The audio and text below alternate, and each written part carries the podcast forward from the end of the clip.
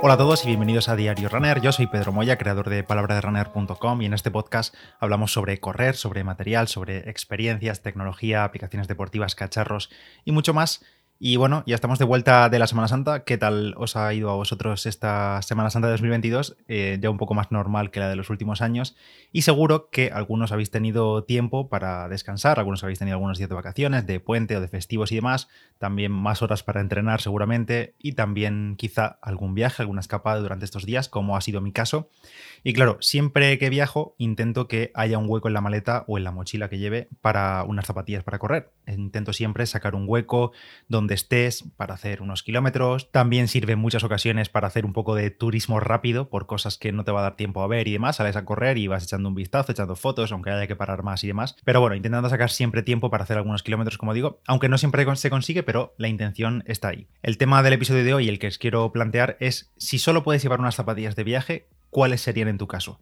Eh, lo explico un poco más porque está claro que para algo corto, en plan, te vas un fin de semana, uno o dos días a cualquier sitio, pues quizá solo vas a salir una vez a rodar un poco o dos veces, ¿vale? Pero casi que te pañas con casi cualquier zapatilla para hacer eso, para salir a entrenar un par de días o un día, te vale cualquier, casi cualquier cosa, vamos. Pero la duda que planteaba hace unos días, justo antes de la Semana Santa, por Instagram era, por ejemplo, si te vas una semana completa o cinco o seis días de viaje, en esa semana, pues probablemente, si tienes un plan de entrenamiento que estás siguiendo, vas a hacer eh, vida y aparte vas a seguir ese plan de entrenamiento. Pues lo típico, habrá quizá algún día de rodaje muy tranquilo, quizá algún día de series, quizá una tirada más larga, si es una semana completa. Bueno, total, que vamos a tener como una semana completa de entrenamientos fuera de nuestro lugar común, de nuestra ciudad, de nuestro material que siempre tenemos disponible pudiendo elegir entre varias zapatillas para el día de series, para la tirada larga lo que sea, pero en este caso, si solo puedes llevar un par de zapatillas, ojo, solo un par, porque aunque queramos no hay espacio para más, bueno, vale, aunque quieras, quizá puedas sacar espacio para dos pares, pero no le veo sentido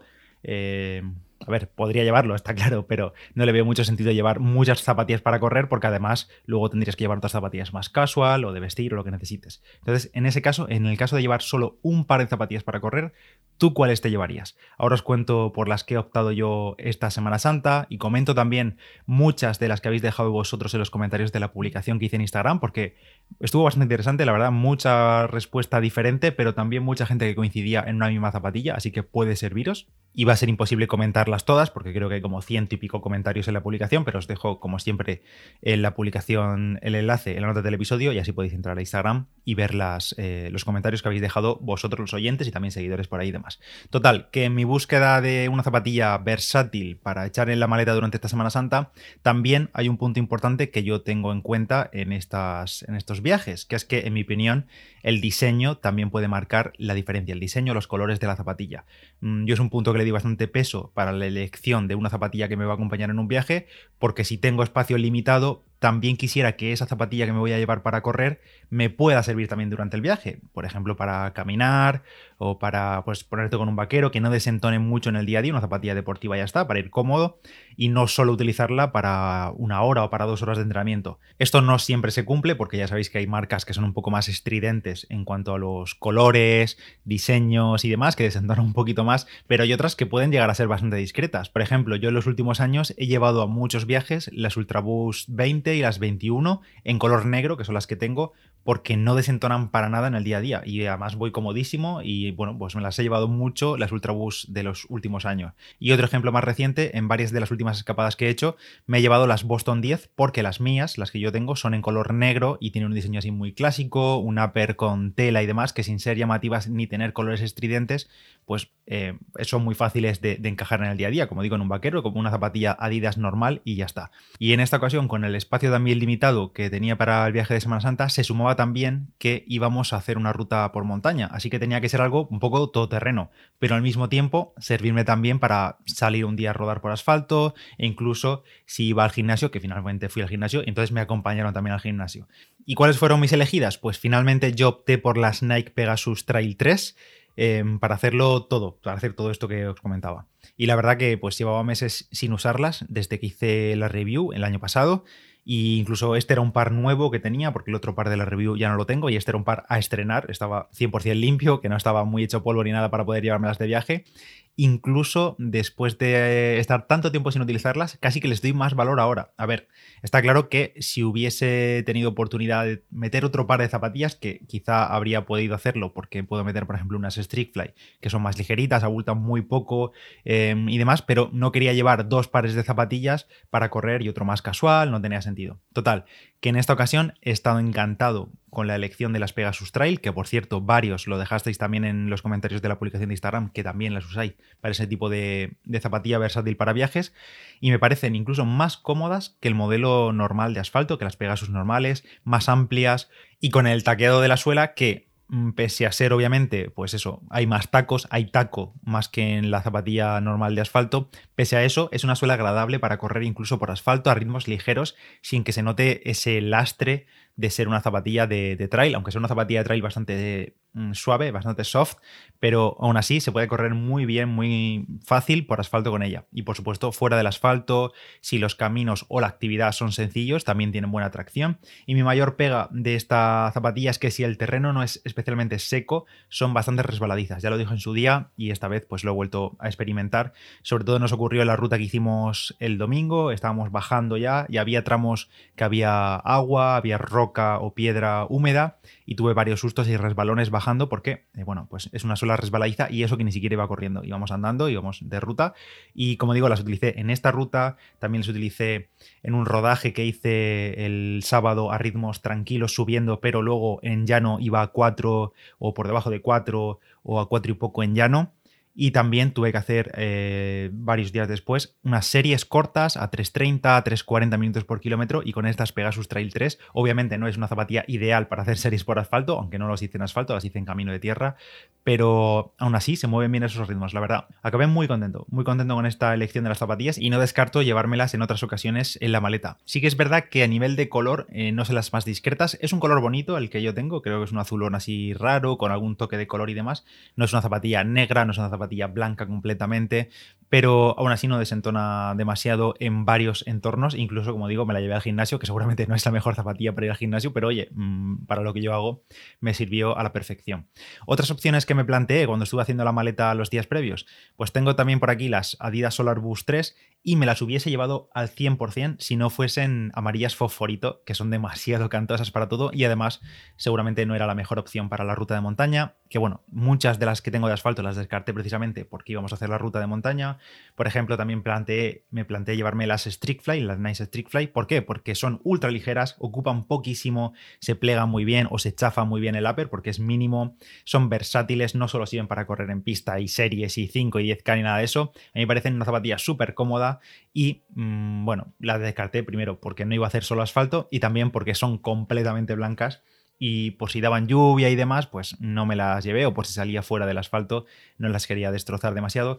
También me planteé las, las ASICS Nova Blast, me las he llevado a algunos viajes, la verdad. Eh, estas sí que son de las que he utilizado en otros viajes, porque también son oscuritas y no, no desentonan demasiado, pero las descarto, las sigo descartando cada vez que las uso, porque sigo sintiéndolas demasiado inestables para mí, de verdad. Es una inestabilidad muy notable en mi caso. Yo no sé si todo el mundo lo siente así, pero con las Nova Blast es una cosa de me gusta la zapatilla, pero es que las siento súper inestables, así que totalmente descartadas.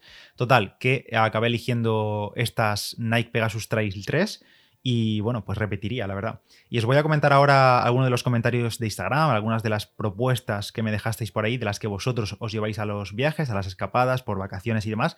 Y hay muchas en las que estoy de acuerdo y otras que, bueno, me parece un poco excesivo.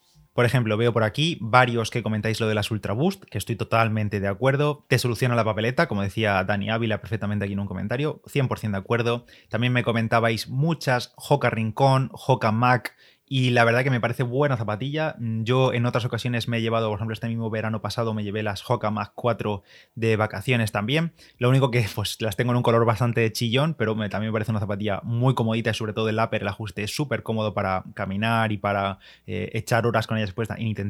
Había gente que me comentaba aquí que se llevaba las Alpha Fly o las Vaporfly para las eh, vacaciones o para los viajes, para usarlas para todo. A ver, las podría utilizar, o sea, yo me podría echar unas Alpha Fly a la maleta y casi utilizarlas para todo lo que necesite en una semana, incluso para rodaje suave, aunque obviamente no son lo suyo, pero las podría utilizar. Pero yo no las usaría principalmente por el tamaño que ocupan, porque es una zapatilla muy voluminosa y creo que quitan bastante espacio en una maleta o en una mochila, y también porque creo que no sería lo ideal para utilizarlas en el día a día. Es decir, ese esa parte de utilizar una zapatilla o de llevarte una zapatilla versátil también para poder ponerte con un vaquero, creo que estas zapatillas, a ver, las puedes utilizar, pero ya sería a nivel dios de postureo de ir con las Alpha Fly pues paseando por una feria, yo que sé.